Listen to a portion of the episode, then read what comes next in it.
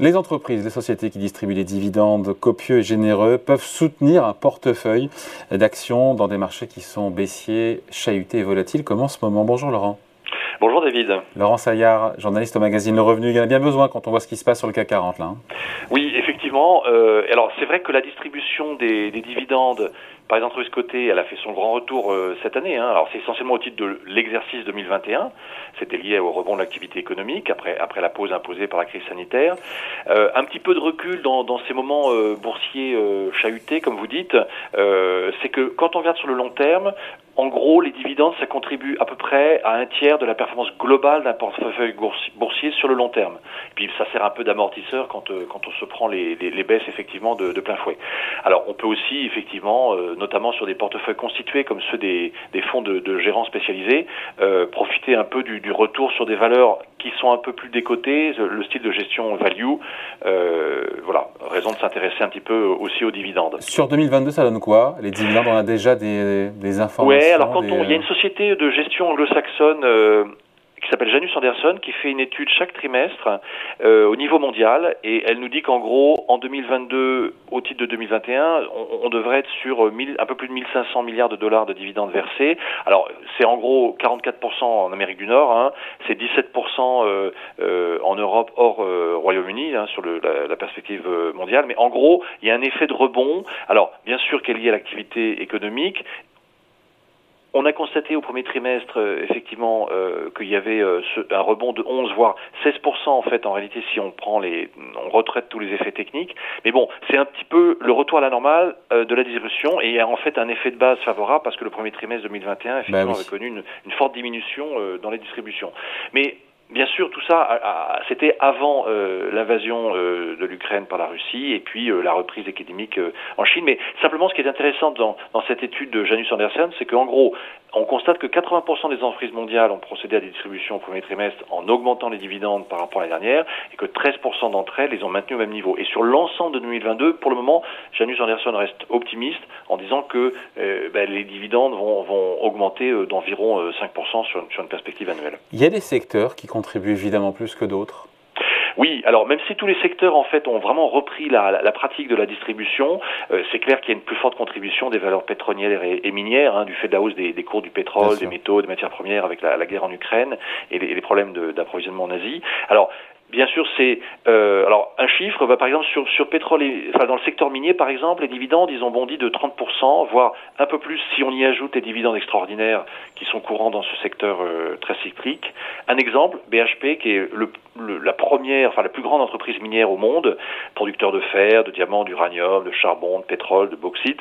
À nouveau, c'est le plus gros distributeur de dividendes au monde pour la deuxième année consécutive.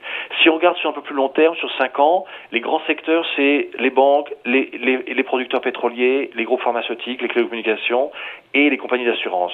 Et on voit qu'effectivement, sur ces cinq ans, euh, le secteur minier, il, il, remonte, il passe de la septième à la troisième position. Donc c'est un des secteurs qui a fortement euh, contribué à ce, à ce, constat. Il y en a d'autres, sinon, secteurs Oui, il y a aussi les transporteurs, parce que notamment euh, chez nous en Europe, au Danemark, avec le, le transporteur maritime Müller-Maersk, alors lui s'est distingué, il a multiplié par 7 son dividende annuel. C'est vrai qu'il a beaucoup profité de la perturbation des, des chaînes d'approvisionnement euh, mondiales et notamment en Chine. Et là du coup fait du grimper fret, les, les, coûts hein. de fret. Ouais. Voilà, ça fait grimper les coûts de fret et donc euh, ça, ça, va rester un des dividendes probablement parmi les, les 30 plus importants euh, versés euh, cette année. Et alors quand même si un petit cocorico, faut Oui. aussi citer le secteur du luxe en France qui a profité de la reprise post-pandémique.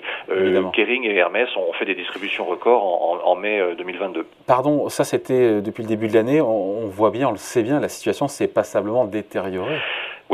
Clair qu'avec la guerre en Ukraine, euh, les problèmes en Chine, l'inflation élevée, la hausse des taux d'intérêt, tout ça ne va pas être bon pour la croissance économique. Euh, il y a de l'incertitude, des risques de récession, donc forcément ça va avoir un impact. Alors simplement, on peut dire quand même que malgré tout, euh, il faut bien distinguer les dividendes et les bénéfices. Hein. Euh, les dividendes, c'est une pratique de l'entreprise. Elle peut en général les lisser ou les maintenir pour soigner son actionnaire, enfin ses actionnaires, même si les bénéfices reculent. Voilà. Et donc on constate effectivement dans les études notamment de Janus Anderson que en fait, en réalité, même si dans les périodes où les bénéfices baissent, l'entreprise arrive à maintenir, à faire en sorte qu'il n'y ait pas trop de choc à la baisse sur les dividendes, sauf cas exceptionnels bien sûr comme la crise euh, sanitaire. Comment on fait pour en profiter justement pour avoir le plus de dividendes possible possible alors, c'est vrai que, en tout cas, le fait d'encaisser les dividendes, bah, finalement, pour l'épargnant, c'est quand même une certaine protection, notamment contre l'inflation, hein, parce que les liquidités ne vous permettent pas de, de, de vous protéger de, de l'inflation. Et puis, il y a aussi un rôle psychologique. Hein, ça rassure quand même euh, euh de savoir qu'on touche le dividende dans les moments où ça baisse, ou en tout cas, il y a beaucoup d'incertitudes. On peut jouer sur ce, alors plutôt que d'avoir un portefeuille en direct où effectivement il faut sans cesse arbitrer pour savoir s'il faut garder la valeur ou pas, on peut jouer sur euh, le rendement des actions avec des fonds spécialisés. Hein, C'est-à-dire que là, euh, vous, vous déléguez cette gestion à un gérant en général, ce sont des fonds qu'on repère, ils ont le mot rendement ou dividende dans le libellé. Parfois, vous avez, vous l'avez en anglais avec high dividend pour, haut dividende. Euh, aux États-Unis, par exemple, vous, avez les aristocrates du dividende aussi, un peu moins en Europe.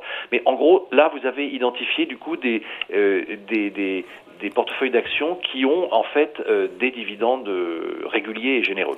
Pardon de jouer les Cassandres, Laurent, mais c'est bien d'avoir du dividende, encore une fois, ça sert de coussin, mais quand on achète des actions, il y a le dividende, il y a aussi la plus-value en capital.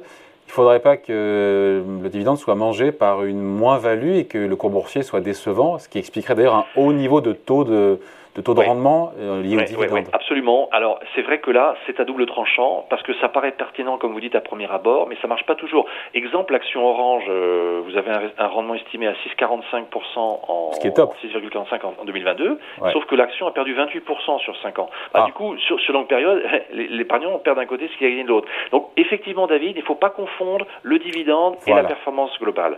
Alors, c'est vrai que bon, si une action gagne euh, un rendement, enfin, distribue du dividende, à 45% par an, mais que le cours de bourse, lui, il perd 5% par an, bah, vous voyez bien que la performance globale du titre, elle est nulle sur l'année. Donc, il faut essayer de jouer sur le tableau, mais plus le cours d'action monte, plus le taux de rendement. Il faut, il faut effectivement, euh, il faut garder à l'esprit, il faut vraiment garder à l'esprit que euh, il faut mieux détenir un portefeuille de toute façon qui progresse par la hausse des cours. C'est un peu dur en ce moment, mais c'est toujours mieux, même s'il y a des dividendes faibles, qu'un portefeuille qui va stagner euh, parce qu'il y a des dividendes généreux. Simplement, euh, la conjoncture boursière actuellement, elle est difficile. Elle est un peu plus favorable aux valeurs décotées ou au style de, gestion value, comme on l'appelle.